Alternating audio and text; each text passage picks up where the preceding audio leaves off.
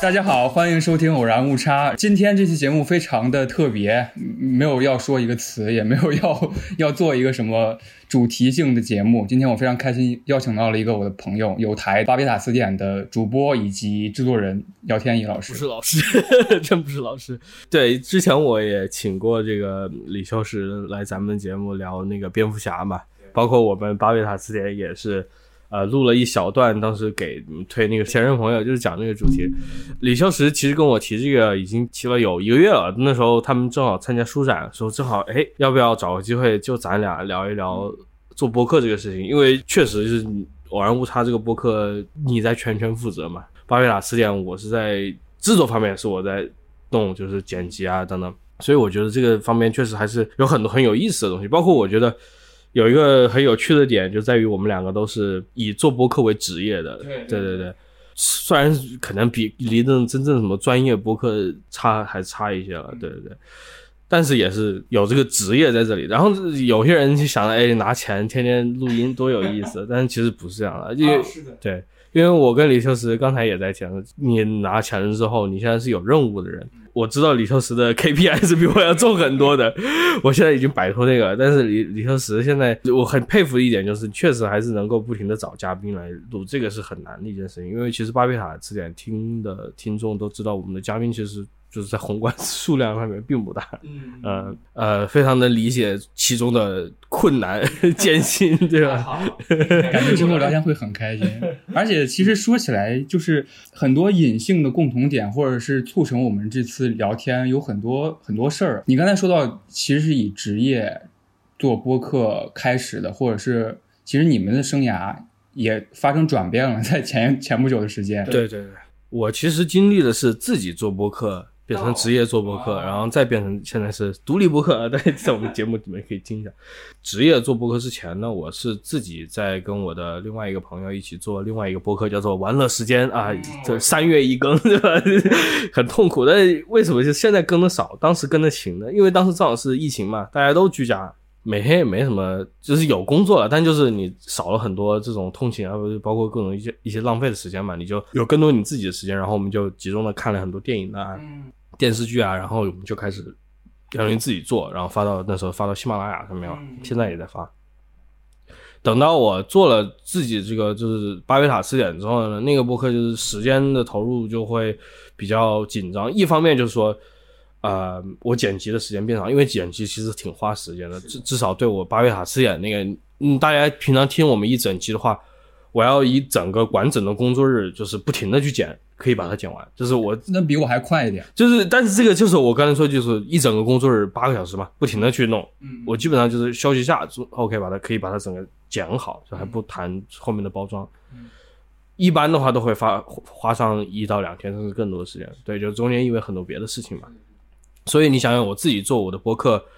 呃，我在剪辑方面还是统标准挺统一的，所以花的时间多多少少也是差不多的。然后那个时间基本上就是每天的晚上弄两个小时，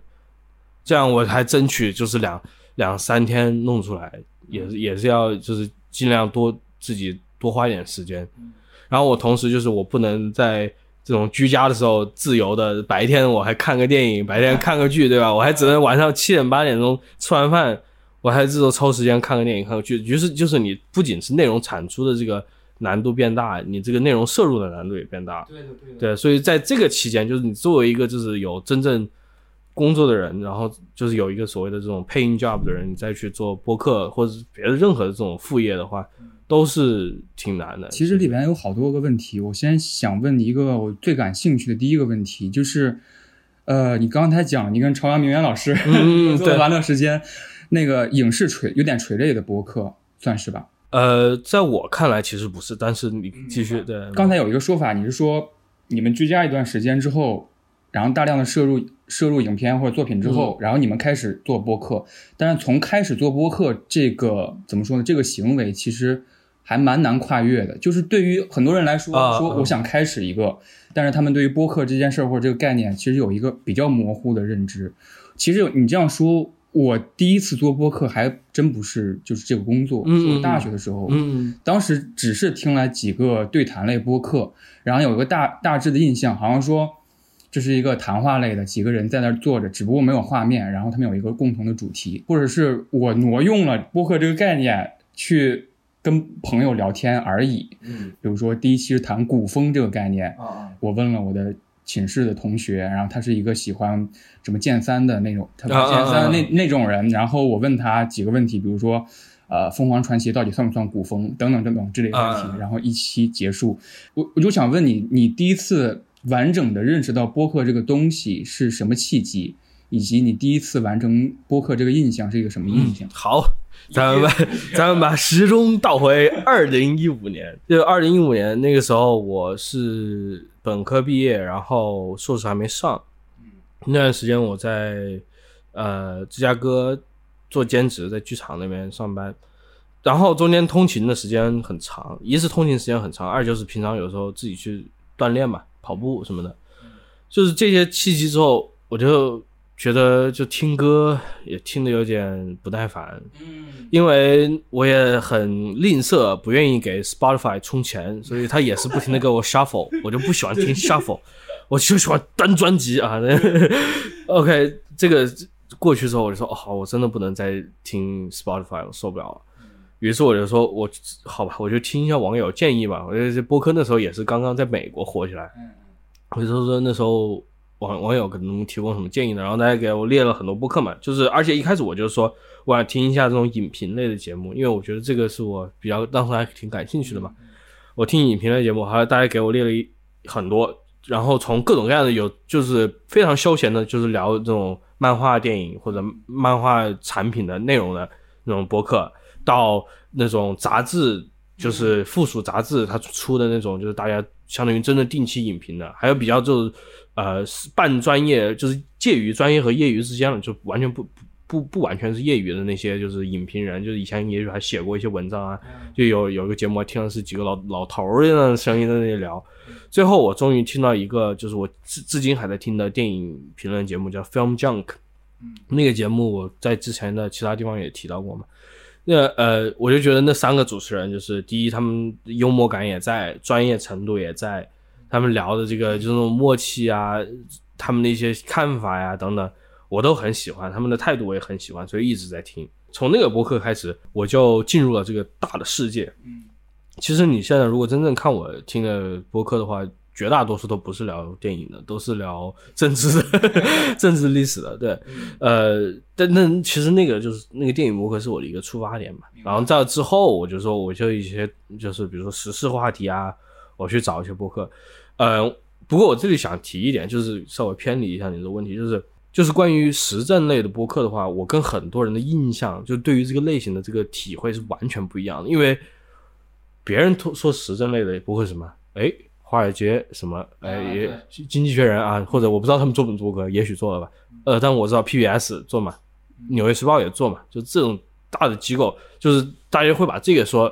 我把这个当做时政的这个首要的东西给你，但我听的全都不是这样的东西，就我从开始到现在我都不会听这样的东西，嗯，就是这些内容，我就觉得我跟我看网页新闻没有什么太大区别，对对。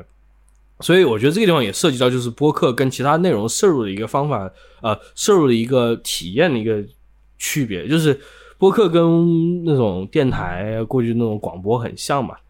它广播其实跟这个真正呃抓住你的是什么？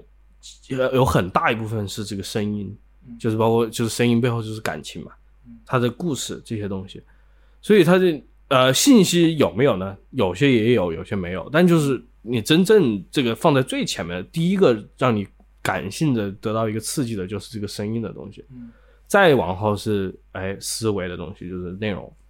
而那个内容的话，很多现在职业播客做出来，就听了有一种很金属化的这种感觉，就是他做的很好，这些主播也受过训练，他们吐字啊很清晰。那个鬼王城对我 颇有意见，对，他们吐字清晰等等，哎，做的这个涵养很高。但是久而久之就听的就是这个声音，就是感觉没有那么触动你，就是他在感情上面，也许他控制的太好了，他没有那么随性，你就感觉到始终隔了一堵墙。对。然后再再跟那个内容一相结合，就是有时候内容它也没有太深入，于是你就会感觉都处在一个中庸的状态。对对对。这无论是声音还是在内容，都在一个中庸状态，于是就陷入了这个永恒的中庸循环。之后，我就觉得这个就没必要听了。是的，是的，是的。所以现在我觉得我听的播客至少得有一个它是有很很好的，或者是两边都是在这种起伏状态中的，就是有时候啊。内容上达到了一个高峰，也许他声音表达上一般般，但是他也许下一期两个都可以达到一个高峰，就是他能够保证一定的这就是这方面的一个波动，它不是很多人就是做成一个一直很质量均等的一个东西。明白。嗯，它就是有这种波动，我觉得还是挺有意思的。听播客，我觉得就大家都可以大方承认嘛，你不是百分之百的在投入在听播客。对，就很多人啊，有些人也是专门听，这我也理解，我也会这样。但你一旦嗯没有那么集中注意力的话，你有什么东西能够让你就是不又不吵你，但是你想听的时候又有内容的？这其实你是个中间很微妙的平衡。嗯，我觉得你节目能做到那个点，其实很难的，是很难的。我应该也是最开始常听播客，或者说开始听播客是一六一七年大二大三的那个时候。有一个习惯的演变的，我最开始喜欢喜欢看的是谈话类视频节目，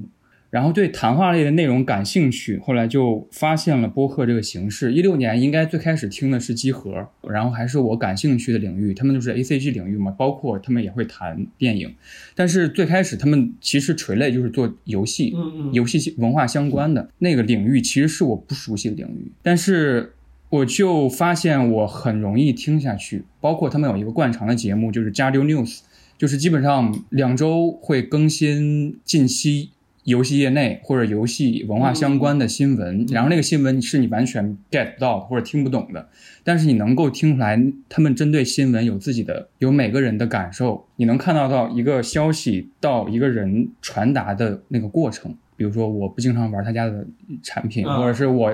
太知道这个游戏厂商他们的文化是什么了。你会感到这些消息在人身上的转化，我觉得这个是让我一直能够听下去的一个原因。然后我会发现他们开始做，比如说大而全的东西，或者是比较艰深的话题，他们会愿意花时间做，所以他们仍仍然做得很好嘛。到现在，特别同意你刚才说的，这次表达的不太好，但是内容或者说他们最后想的。就是深入浅出，最后出的那个点，嗯，是你非常觉得 refreshing 的，或者是说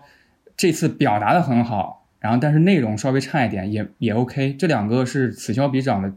能让你坚持听下去。我觉得，包括我做播客产生，如果说算有经验的话，产出的一点点感觉就是每一集节目要有一个叫什么 game point，就是创意点，比如说。你这集从策划到最后，你准备开始录了，你有一个大致的想法。这个想法不是说，OK，我们今天要谈一个词，或者是谈一个文化，或者谈一个人，我们最后把这个人全部谈了，谈谈干净了，这是结束。我并不认为这是结束，这可能只完成了，即使再好，也只完成百分之八十。你其实也是一个知识的搬运工。即使就是不做播客，花点时间，你都能完全的 get 到这些消息。你必须是在这期节目里边产出了新的逻辑。这个我觉得倒反而跟玩乐时间的 这个，我对这个这个呃定位是有点像的，因为就说影评嘛，呃，影评或者剧评或者什么内容的评论，这个的话跟其实跟巴别塔词典这样的一个，比如说。我们聊一个东西的这个历史原委或一些重大事件，这这样的还是很不一样的。因为你要去点评一个东西，就像你说的，你别人可以去自己看找剧情，去把这些背后的幕后的小呃故事都给你弄出来，人家可以去读嘛，就又回到那个网页文章的那个状态去了。包括你说的那个呃集合他们做的那种，我也你这一说，我以前你知道我通过什么内容是呃什么途径摄入这个呢？我就通过 IGN。啊，IGN 的那个 YouTube 还有他们自己网站都会把这些东西整理出来嘛。我有一段时间经常看，我就是现在不看了，因为东西太多了。就而且我也没那么感兴趣啊。包括 IGN 也是那种属于那种金属特别浓重的，就是他已经做的太标准化了，所以也无所谓了。那回到这种点评上来呢，就是大家有时候就是开玩笑嘛，IGN 点评游戏什么什么优点，什么什么缺点，九点五分。下一个游戏什么什么优点，什么什么缺点，九点五分，就是他这个就是最后说到底打分啊什么的，他一个评判的那些东西，他为了把它变得精简化，其实很很多东西都变得同质化了。嗯，就是他也许你这个评论拿到另外一个游戏呢，完全也通用，倒不是说他说的不对，而就是说你觉得这个评价没有灵魂。所以就是你点评一个东西的时候，就像你说，其中是有一个所谓的这种，在我看来有一个故事弧光的。我看电影或者我看一个剧，一个东西如果打动我的话，我会尽量的把这个打动我的这个过程给大家传达出来，因为我觉得那个过程肯定是对我来说至少是个非常独特的东西。嗯，也许有些人跟我共享这个经验，也许有些人没有，但是我想现在给大家提供，也许你也可以体会到这个，这是我的一个感觉嘛。要不要举个例子？我想想，最 最近看哦，最近我在看那个。对，最近你看了什么电影？好，我最近在看那个梦露的一些电影，因为我想我想看那个金发梦露，所以我说我就做一些功课嘛，我就把他过去的那些电影看了。然后我看了一部片子，叫做哎，中文名我忘了，叫《Don't Bother to Knock》，是一九五二年的一个梦露的片子吧。然后那个片子那个海报上面就是梦露，哎，穿那个红裙，特别妖艳的样子。然后说又说这个黑色电影。怎么样？我就以为是那种啊啊蛇蝎女郎，然后哎侦探这种东西，但其实不是。进去一看，那个片子讲的是这样一个，就是受过精神病摧残的一个女女子，然后她失去了自己的爱人之后，陷入了这样一个癫狂的状态。慢慢的在在一个宾馆里面，从一个一开始表面上正常，慢慢的就是 lost it，最后就彻底的就失失控了。这个故事讲下来，我就觉得哇。这完全不像一个五十年代那时候拍的这样一个电影。首先就是他这个女性角色主角的这样一个塑造方式，就是以往同期的那些黑色电影里面女性主角不是这个样子的。大家看的很多那种电影里面，很多这种女性主角其实是她有一个非常强力的驱动在里面，无论是她是为了什么感情，还是为了金钱，还是为了什么，他们这些黑色电影会把这个角色塑造的就是特别执着，就是他们他们这种执着最后反而让他们深陷了。各种各样的不归路嘛，对吧？但是那个片子不一样，就是梦露是它里面那个主角是一个完全被这个世界所摧残的一个人，所以他中间就是想要尽力的在跟这个过程中跟自己搏斗，在跟这个世界搏斗。然后他这个在我看来是个非常现代的角色，嗯，所以我就觉得哇，这个是我看的这个电影，我觉得非常不一样的地方。而且这个评电影评分不高，我当时也很奇怪。后来我想一想，也就是你说那个片那样一个海报。那样一个类型标签，那样一个故事简介，那样一写，多少人进去的时候会以为是我最早说的那样一部片子，但其实不是，它是一个很悲伤的一个电影，是讲这个女主角的故事，而且我觉得在现代人看来，你们会得到更多的共鸣。对，就这样一个感觉，就是你说我要去点评这个电影，我也可以点评一下它这个，哎，中间有些镜头拍的可以，我觉得我觉得梦露表演的很好，但是就是这个东西我可以说，但是我就想首先会把我最打动我的这些东西就传承。传给呃传达给我的听众，嗯，就是我刚才提到的，它非常超前的一种。明白。当然，我说的是这个 game point，其实是形式之一，比较抽象的想法。这个 game point。其中之一个形式是你有一个新逻辑，比如说在那个我前不久做那个深尾嘛那期节目，其实换了一种 game point，就是你把所有很多很多作品串联起来，你自己创立一个模型，然后这个模型来适配很多很多个情况，反而认为是另一种创意。看不同的那个就是基础内容，你中间会演变出很多很多不同的途径嘛，这个。巴贝塔词典就这样一个节目，说实话，一方面是因为我们没有做那么详细的提纲，这也是真正真实的坦白啊。但是另一方面也确实就是我我个人，就像我最早说我喜欢的那些播客，都是它有一部分的这个自由成分在里面。就除非是有一些就是那种所谓的单人播客嘛，就单人叙事的讲故事那样的，他会把稿子写的比较严密。很多的或者那种比较记者性的播客，他会把这个问题。做个比较好的结构，但很多这种点评类或者是时政类的节目，他们很多也是比较自由的，就是他不会跑题太远，但是就是会发散。我也允许我们的节目会进行一些发散，嗯，只不过就是看具体什么时候，也许要拉回来，就是或者是有时候发散到一个程度，因为大家没有事先准备，它也只能发散那么多，所以之后这样，哎，正好也落回到另外一个地方。嗯，这种情形在我看来就是更加抽象的，就是我连个 game plan 都没有，我就是一个啊这种律动吧。然后这哎说的玄乎一点，误差对偶然了，哎对，偶然偶然的误差，对，就是就这些，就是有些东西啊，我觉得我们听众也是从中这样得到，就是有个点他觉得哎很有趣。过一段时间，他才会听到下一个点，他也许会觉得同样有趣。中间的时间对于他来说，难道完全没有完全没有意义吗？当然肯定也不会嘛，或者是真的很痛苦吧？呃，希望不是啊。但是就是这些东西还是有存在的，就是对于不同的人来说，他想听的东西是不一样的。对，虽然有些人就是不是有些人，虽然有些点就是确实能引起更多的人的共鸣，但是就是让他分散啊，或者是让他以不同的形式出。呈现出来，我都觉得是 OK。嗯，而且其实我第二个问题是我最近反思或者是感觉出来的一个我自我的变化或者现象，可能这个问题已经被其他播客解决掉了，或者你也有答案。对我来说有点危险的趋向，就是我很容易依靠到一种话语逻辑里边了，就是或者说这种话语逻辑是一个。我做播客以来，慢慢形成的自己的讲话方式，你说一种就流程化了吗？更像是一种语气啊。你们有没有隐隐觉得，也许我从按下录制键开始之后，我以什么形态说话更容易构成一个好的聊天氛围的？我隐隐抓住了这个像抓手一样的东西，对我来说还挺危险的，就感觉。哦，我好像明白自己怎么说话变得有道理了，怎么说话变得好像有播客味儿的感觉。这个我倒觉得是情况而定，因为我现在想提一下你的这个情况很特殊一点，在于你每次面对的嘉宾都不一样嘛，基本上都是不一样的。有时候有熟人，但是很多时候不一样。然后必然必然会有一种你会用于，无论是你说是客套啊，还是一种这种更加呃叫什么？询问的这种感觉去跟别人交谈什么的，我觉得都是很正常的。因为我在听的播客里面，就是如果他们进入有些采访的话，就大家毕竟还是没有那么熟嘛，所以他肯定会必然的会有一个这种反应，就是完不完全是自己在那里啊跟你随便说。特别是有嘉宾，你还要让人别人尽量的去多表达自己嘛，但是你也不能完全让别人就盖过你。所以这中间是这样一个平衡。你说的这个现象，我觉得我们。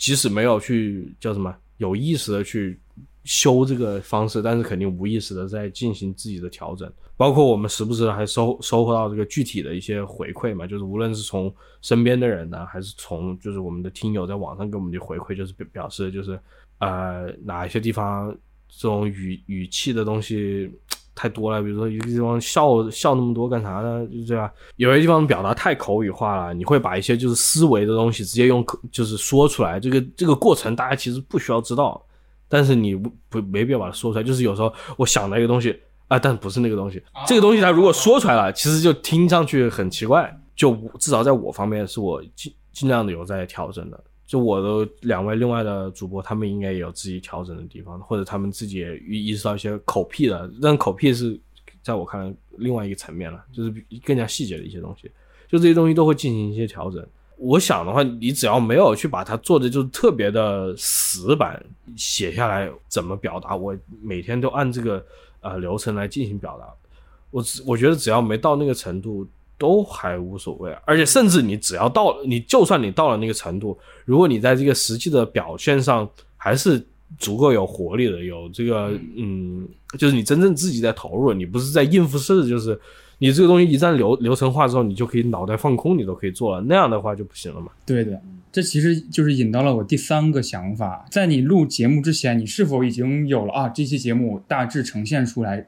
一个什么感觉了？完全没有，这个这这个是真的是完全。这是我料到的你的回答，因为我对巴贝塔词典的感觉就是这样的，就是你们是一个三方角力的 过程，我就觉得。但是对于我来说，我无法确认嘉宾准备到什么程度，也我也无法确认嘉宾能够回馈到我什么程度，我只能从我开始做到，其实已经百分之七十了。因为最好的程度是我百分之五十，嘉宾百分之五十，我们力量均等。然后我不知道的东西，他可以反馈过来，可能也是没有安全感吧，对嘉宾的不了解。我我我觉得面对嘉宾的一个，至少如果我自我自己来说，就是一个焦虑就在于，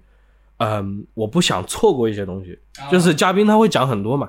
就经常情况下嘉宾会讲很多，但是这个东西也许你回去剪的时候说，哎，我怎么没有回应呢？或者说我怎么没有去补充呢？这个其实是很遗憾的，倒不是说真的啊太痛苦了，这个节目听不了，不至于，对吧？但是就是确实你在那个地方，你觉得你可以，哎，我说补充一点这个，其实会给节目增色很多，或者是真的能把你想表达的一些东西，这时候塞进去，这个时候我觉得是很好的一个，对于嘉宾来说，也许是个也是一个不错的启发，对于听众来说，肯定也是个不错的补充。我在尽力避免，所以嘉宾说话我也会很认真的听，嘉宾肯定不按不会按照提纲来的，就是提纲你能写，但是。谁能记得的，对吧？或者谁会对着那么看？就是 不会有那那么多人，就是呃精细的照着你最早的那个计划走。就是我们如果真的是嘉宾级的话，会有比较详细的这个一啊二这些点，我们其实都准备了。但实际上聊的时候，包括我们上一期跟那个怪异君聊的时候，就是我们还是很多时候让具体的这个当下的话题来带着我们走的，对。也许他能回到提纲，也许就只在这个话题，就某一个话题他停留了更多的时间，这些都没事儿。我们就是尽量的能够让面对这样一个现状之后，能够在像刚才说的保持某一个弧光的产生。呃，其实有一个小小的方法论一样的东西，我想让嘉宾催生出那种表达的欲望，因为我也害怕，嗯，就是嘉宾，就是我对嘉宾来说也是陌生的。我觉得他可能不确定我能够表达到什么程度，就是我会去 去看嘉宾的呃社交媒体，然后去在意他其实在意的那个点是什么，生活中的点是什么，跟这个话题没有关系。但是你要抓住了那个在意的点，也许跟你是有共振的，也许你发散出来这个点，他能够哦清晰的了解到。你也是在意这件事儿，他会愿意跟你诉说。对你这个方法论就更像那种记者的那种方法论嘛。我这些记者，我去采访我的对象，啊，我写文章，包括我并不是说我就按照出版社或者报社给我的问题，我一五一十的去问你，我反而就是我要问。我从你那里得到了我感兴趣的东西，或者我个人我这个记者想要了解的一些东西，甚至我觉得有意思的东西，我想你回答我，就是这样的情况。我觉得这个是好的，对，就是传统的那种一问一答也是一直是可行的，永远永恒的这个题材 不永恒的方法。但是新的这样的话，就是回到那种记者写作，它的那个产生的一个原因，就是他想让自己的刊物读上去。更有个性一点嘛，更有特点一点，包括让这个嘉宾显得更有，呃，人性一点。对对对，我当时我现在心里想的那个杂志就是《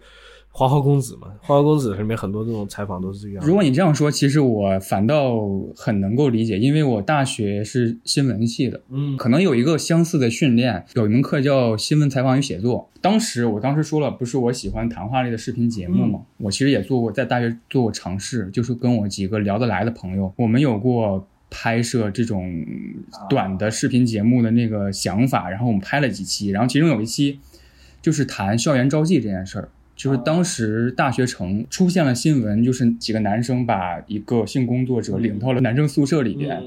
当时有一个新闻好像是农民工招妓。在整个招妓人群里边是非常非常高的，就出现这么一个新闻，我们就谈这件事儿，然后录就录了一个视频，就是这个节目发朋友圈嘛，被我老师看到了，然后呢，然后老师给我的反馈是很好的，但是他找我私聊，他说你问的问题很糟糕，一直在说大学生招妓怎么看这个新闻，这怎么看？你第一个问题应该就问你招没招过妓，更多是一个就是侧重点的不同，倒不倒不是说哪一个更好，跟别人聊天，我更愿意。我心里边的觉得认为重要的东西先说，就是你先把你最感兴趣的先问出来，对方一定会真诚的回答你的。但是这个训练的过程可能是慢慢形成的。对我来说，我你看，你看我就不是一个搞新闻的嘛，我所以我对这个方面的我只能说一个那浅的不能再浅的见解，就是纯粹是一个通过二三手的这个方式了解到这些东西，所以。你说我真正对于采访的这个艺术，我有什么体体悟呢？也没有，我也没有，我应该也没有。这但但就是我我采访的艺术，我嗯不懂，但是我懂的是什么呢？我知道我什么时候听到我感兴趣的东西，或者我想听到什么样的东西。这个是我作为一个大学生的 一个练就的一个，我作为一个这种呃，这不止大学生，硕士生是吧。我我在上课的时候，就是或包括我去听讲座的时候，有些讲座很无聊，有些有些课很很无趣。但是呢，有些时候在这种教授和学生或者教授跟教授之间的这种交流的时候，哇，火花四射。对对对对对。我想捕捉的是那个时刻，就是如果我要去有什么参照的话，那就是我，这就是我的参照一种。课堂上的这种思维交锋，而且我觉得有时候可能大家一一听这种课堂的，哎，就是还装啥呢，对吧？谁还去非要搞这种象牙塔一样的东西？但我觉得反而是不是象牙塔？我觉得这个环境是每一个人都应该享受的，这是一个可以享受的环境嘛？对，我我记得一个呃，我当时上一个哲学课嘛，那个课上我的一个同学在跟别人聊嘛，他也是随口一提，就说。我们现在要上课模式要不要改一改啊？咱们就是出去直接在草坪草坪上面一坐，我学那种古希腊的哲学家给你这学学生论道。这是他当时是开个玩笑，然后也是聊无关的话题，但是他说的那个景象就是一直徘徊在我的脑海里，直至时至今日嘛。就是我不是说你要一个老师去跟大家一个底下的坐着学生这样论道，就是这种有一个上下之分，但就是确实你。大家应该享受一个能够在任何一个环境下，就是不一定要在教室里面，在一个高等教育的这个殿堂里面，对吧？不需要你在苍蝇馆子里面，你也可以论道。大家也确实在论道，只不过论的不咋地啊，对吧？经常说，但是确实啊，大家如果有足够的一个宽松的环境啊，或者是足够的这个，就是宽松的环境，不仅仅是说这种言论环境，而是你个人的这种经济条件给你带来的这种时间上的自由，包括你这种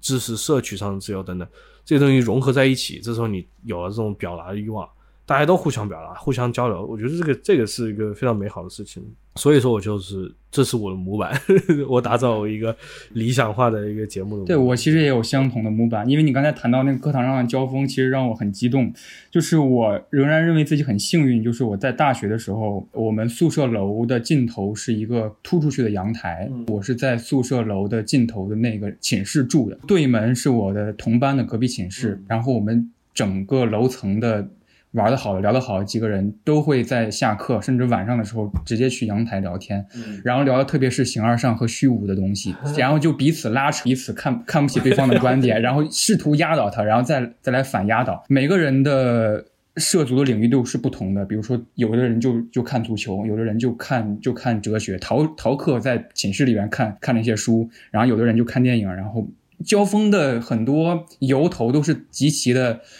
无厘头的，比如说。比如说一个哥们儿他不抽烟，他就开始说人为什么要抽烟，然后我们每个人都辩驳他。辩驳他。听这个节目的家长们注意了，你的你的小孩在大学里面遭遇的同辈压力。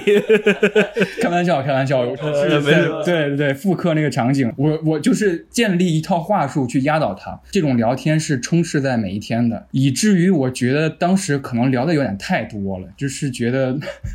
自己开始慢慢的想一些虚无缥缈的东西，锻炼嘛，就是锻炼锻炼口头功夫，这个是是需要训练的，就跟所谓的采访艺术一样的。有有些人他经过这个训练之后，他那个味儿确实不一样。其实播客对于我们来说的魅力就是建立一个场域，我们能够允许那种交锋发生，这让我想到其实。大学感觉一个还挺好的一个讲座，也是公开课。开头第一句说：“我对你们学校感觉到还挺好的。”然后他觉得挺好一点，就是我们院校就是学校旁边有一个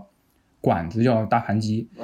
他觉得每一个好的有人文艺术的理念的院校旁边都应该有一个苍蝇馆子。中戏旁边就是有一个包子铺。他说在包子铺里边，呃，很低的价格买菜，呃，买买吃的，但是。其实大家不是为了买吃的，就是为了坐到那儿，然后开始跟你说，我最近看了一个什么导演，我认为什么什么，然后他说啊，你这个，你这看这个导演早就过时了，或者说你这个想法都不对了。他是说允许有这样的争论发生的地方才是一个好地方。像我大学里面都感觉没有这种地方，那这美国旁边那大学餐馆贵的要死，我去，没有苍蝇馆子，除除非你的大家一起可以开车到哪里去，但是嗯。好多人也没车或者不想开。对，好，那我把话题拉回到我们彼此做播客的那种感觉里边。其实我想问，对谈类播客这个概念，是你做巴别塔的时候一开始就想用的一个形式吗？是也不是吧？因为因为当时就没有想别的可能性，就最早的时候，因为。呃，那时候我还没有真的特听到一个特别成熟的，或者是我自己没有去找了去听那种单人播客。在我看来，其实就是分单人播客和这种对谈，没有没有别的了。我听的剩下的全部都是有多人的，所以他们都形成了自然自而然的形成了不同的对谈方式。所以我做的时候，我也是按照就融合这些人的一些讲话的啊，无论是逻逻辑啊，还是这个脉络啊等等。我就把它融入到了我自己的这个为节目的准备里面。至于说怎么看的话，它肯定也不是学校里面那种水准了。为一个节目做准备，这个看不同的话题，看你对这个话话题的熟悉程度，它能决定你在这个节目开录之前有多少的积累。是的，很多节目其实到头来这个积累是没有那么多的。你你有一个比较基础的了解，然后你融合你过去的一些形成的一些观念上的东西，然后你是相当于把这两个东西套在一起了，融合在一起了。你是用你的观念在阐述这个东西。有些做的很好的那种对谈的节目，这个地方不是说某一个节目，而是那种某一期，因为很多我听的播客，他们也也个别几期能够达到这种水准，就是双方嘉宾方、主持方准备的非常充分。这个，而且估计还不是为这个节目特特别准备，就是他们累积了很多东西。哎，比如说我今天跟你聊这个城市规划、租房这种房东定租金的这个机制，然后这两个人这时候主持人呢，这我听的一个节目，这我刚刚其实在听的一个节目，就是主持人他自己是一个这种建筑工人，他建筑工人，然后他搞了好多年，然后也学了很多年这个马克思啊，对吧？从零几年开始就是。读马克思，然后上了很多这种学习班，学这个政治经济学。他对面的是一个专门研究这种城市规划的这样一个学者，然后两个人就是聊这个这种租房、住房价值啊，或者这些东西，就是两个人可以随时就是我提到这个人，他另外一个人就可以马上回回回应，就说哦是说什么什么什么的那个谁谁谁，然后。就是他提到这些专家的同时，就是另外的那些人的同时，他也把他们的观点也都简单的讲了一下。然后这时候你会发现，这个对谈变得 so rich，我只能这样说，就是太丰富了，就是里面涉及了很多很多人，很多很多作品，你就会感觉这些东西全部融合在这么一个短短的一个空小小的空间里面，两个人之间在聊。这里也不是说大家要掉书袋，因为掉书袋就是一说。谁谁谁谁谁谁谁谁谁，但是他们就是一旦提到谁谁谁，另外一个人肯定会把它补充上来，就说他说的是什么什么什么，然后这个怎么跟我们之前的话题有什么关系？这个我觉得就是就是准备的就是精尖高精尖水准，在我看来，对，我们平常能达到那个就是太少了，因为就像我说，就是人家那个主持人是在这个行业已经混了十几年了，就读了那么多书，搞博客也搞了好几年了，从一八年开始搞那个人应该是。然后呃，一六年嘛，更甚至更早。我呢，我这才多多久？我这这巴别塔词典也就才两年不到嘛，对吧？我这读书也读的慢，读的少，所以这个东西你这个积累，我觉得你再怎么准备，你都准备不到那个程度的。这个是真的要靠花时间、花功夫，你要多思考、多去自我审视，你去多交流，才能够产生这样的一个效果。对对，所以有些时候你你提到像什么窦文涛他们那些节目。很多这种公众人物啊，没有，我就说他们有时候观点没有表达那么清晰，或者表达那么有力，这个是我对他们一直的一个微词。就是，但这个我觉得可能有一部分是受这个环境所致啊。但是他们往往聊的大家喜欢听，或者是聊的大家觉得有趣，就是因为他们还是毕竟积累在那里。嗯，他们也不是说很多懒人或者真的是半吊子，就是完全给你瞎吹牛的那样的也有啊，也不少。但是有些那种做比较好的，就是他确实也在平常学习，他也很谦虚，他也愿意去跟别人交流等等。于是这个东西，即使他没有那么锋利的观点，你还是愿意会听下去的。他也会讲一些比较有趣的东西。对于绝大多数人来说，在我看来啊，也许是个印象，就是绝大多数人来说，也许他们没有那么习惯于那么尖锐的观点，每天高强度的给你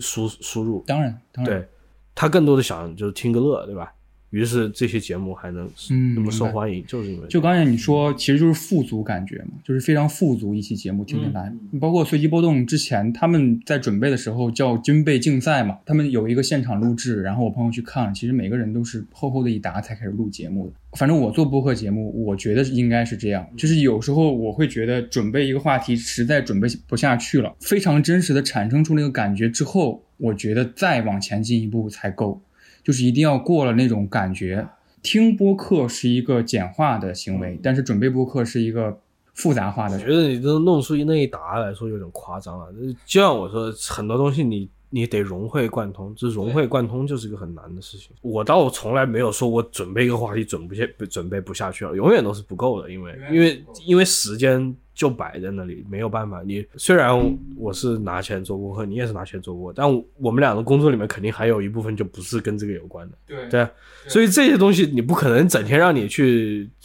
对，有些有些地方也许可以，也许随机波动可以，他们可以让主播呃一周花上四四五天的时间来读相关的材料，我也希望能够这样。我是上一期跟怪异君做的那个节目，我就说我发誓我要去读三本小说，我要在 在这个节目之前读三本小说，最后后来读了两个半本，我就已经很吃亏了，已经。但就是这个时候，我还个人我往往就是这些情况的产生会让我觉得有些失望，就是我要是能够都了解这些东西，大概多好。就是我如果我能都全知全能是吧？那多好。但是但是就是你要面对这些事情。我当时说准备不下去的感觉就是不能再准备下去了，再准备下去我就跑太无限下去了，对对对。就感觉兔子洞。就自己太负荷了，所以我的感觉也是这样。其实回到一个创作节目初衷的想法，你是或者说你们几个人讨论出来想做就是网络新语新方言这回事儿，或者说解释网络新方言。这个啊，倒是很大一部分是主席的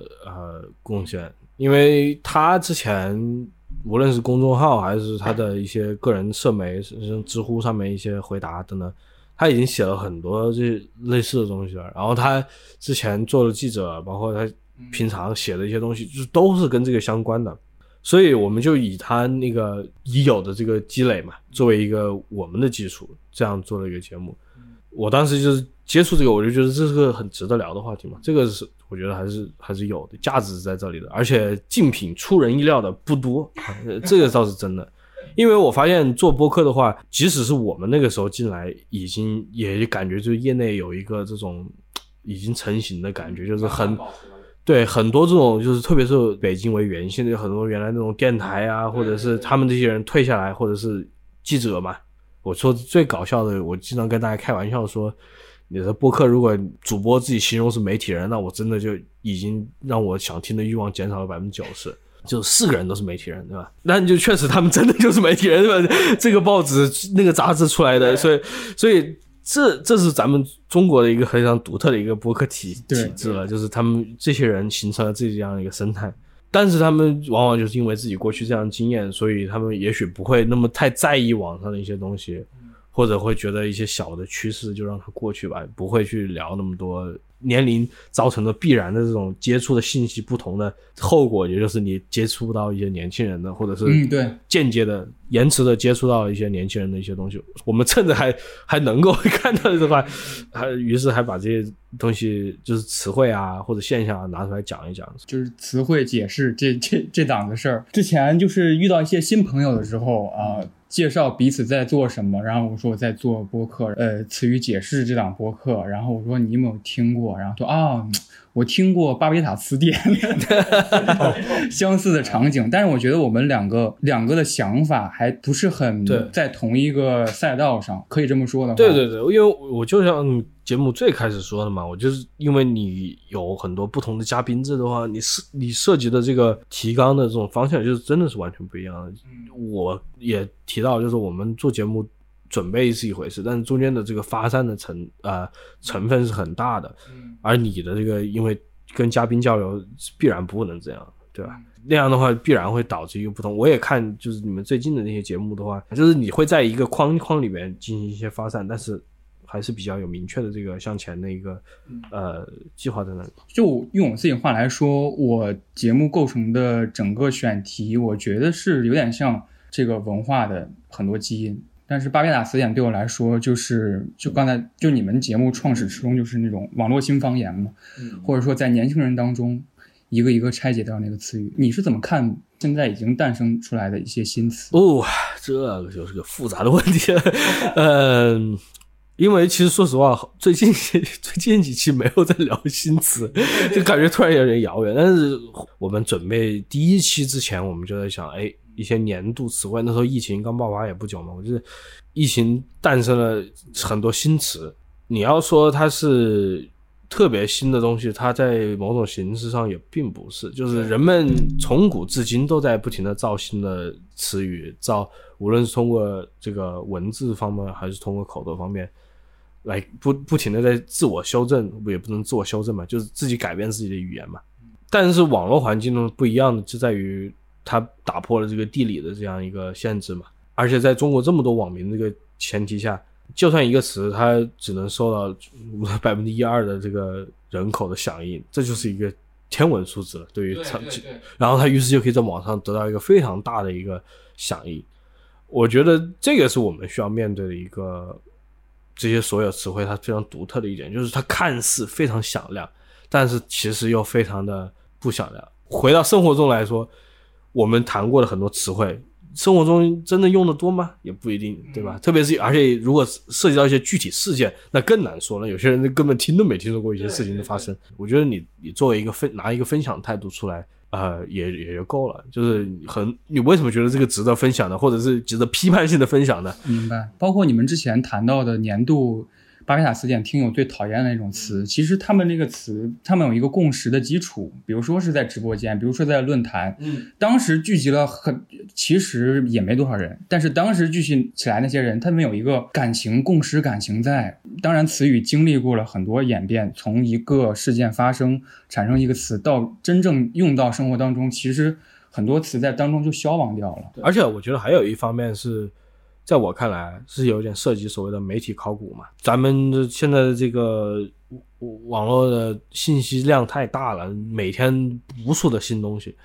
但是你回去看了，比如说过去二十年这个中国互联网发展的一个过程之后，其实有些这些点都留下来了，或者是。短暂被埋没了，你会发现有些东西真的不就不是新东西了。我其实我很喜欢你点出的一件事，就是很多你觉得是新的东西都不新了。但是这个其实，在本身这个行为上啊，是个很无意义的行为。就是如果不涉及到一个价值这个判断在里面，你只是。描述一个时间上的不同点而已，是个无意义的东西。但但是，就是我这时候我就会想，哎，我在从中能够找到一点，为什么这个东西会在现在被认为是新的？嗯，呃，就是所谓的旧的东西会在今天被认为是新的，等等。我就我会通过这个角度来看，就是很多这种涉及到词语的东西，它都有一个这种表面层层面上的东西，就是这个词汇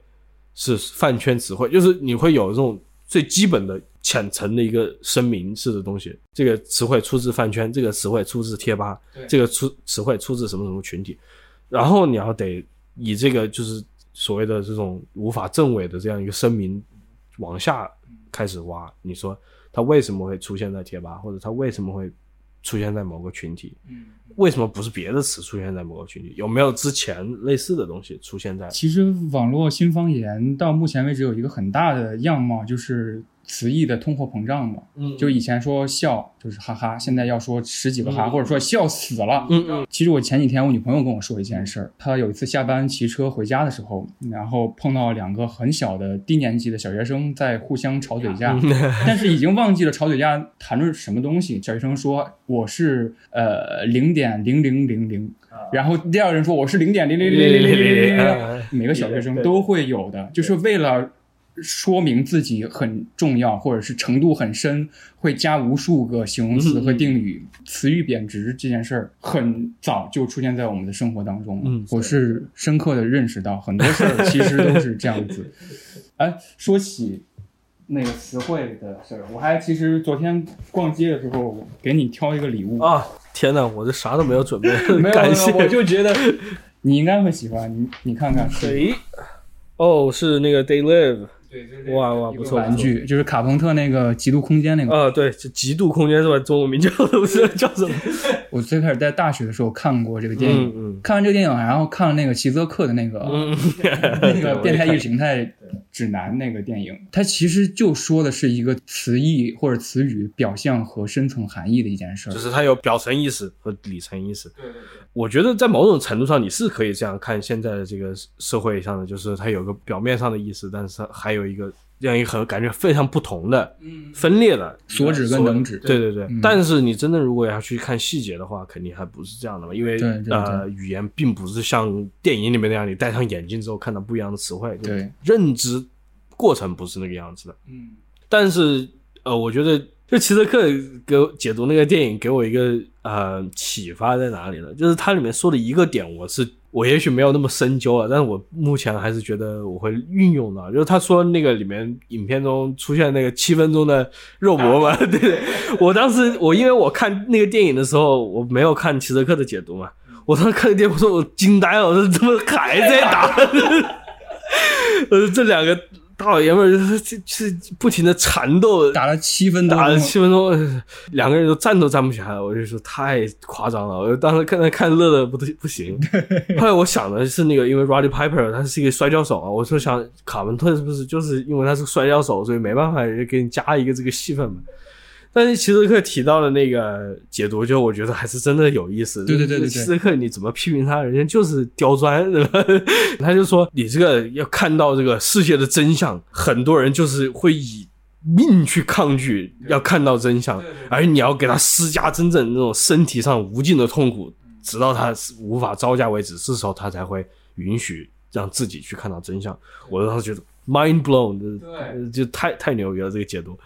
因为以前都是在讲说人要去这种粗暴一点啊，我觉得这个人的认知结构不是这样啊，就是说人如果要去看到一个事实，他会遭到一个这种心理上的反应，就是所谓的认知失调啊或者怎么样，他会有个抗拒，他会有一个投射等等，我们会讲这种东西。但是其实就提到了，看到真相，你就你认识到那个真实的世界是会给你带来生理上的疼痛的。对对对，这个是我之前。在看那个之前，我是没有意识到有这样一个层面的。极度空间，大家去看。这个电影就是在讲一个人，他突然得到了教堂丢弃的一一些墨镜，戴上去之后，发现。任何广告还有杂志什么东西，都显露出它本来的目的。比如说，有些词是服从，有些词是反消费，有些词是消费。呃，有些时候我看待很多现象和词汇的感觉，就用的是这个逻辑。对对对，就是其实我说双十一这个现象，那就是消费。但是这样一个，就是你你要说回来，就是一个感觉无法证伪的一个东西，就是一个非常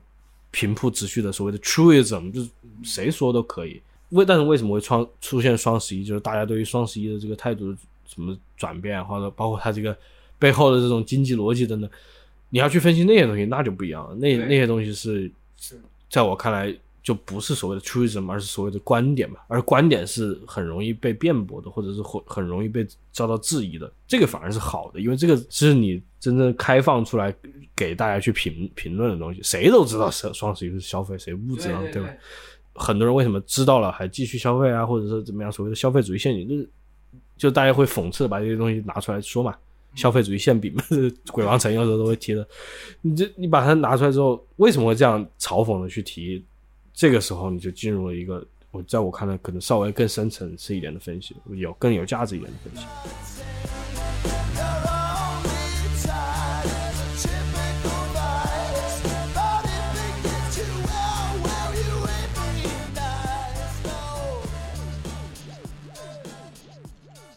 大家好，这个就是我和姚天一老师聊天的上半部分。如果大家感兴趣的话，可以移步到巴别塔词典那里，听到我们聊天的下半部分。在此，仍然非常感谢姚天一老师能够接受我这次不聊什么，然后没有主题也没有策划的一次随机的聊天。当时聊得非常开心。我们聊了两个多小时，但是在我后期剪辑的时候，发现我抱有的很多个人化的问题，在后面的聊天当中，只不过换了另一个面貌，再次被问了出来而已。啊，但是姚天一老师仍然非常真实的倾听，做出实在的反馈，这让我觉得这个聊天是动起来的，非常有意义的。通过这次聊天，我认识到了最大的或者说最有价值的一个想法和启发，就是。嗯，仍然要和时间做朋友，一点一点的慢慢来，慢慢储备，慢慢积累，呃，真诚的聊天。谢谢大家，希望大家也听得开心。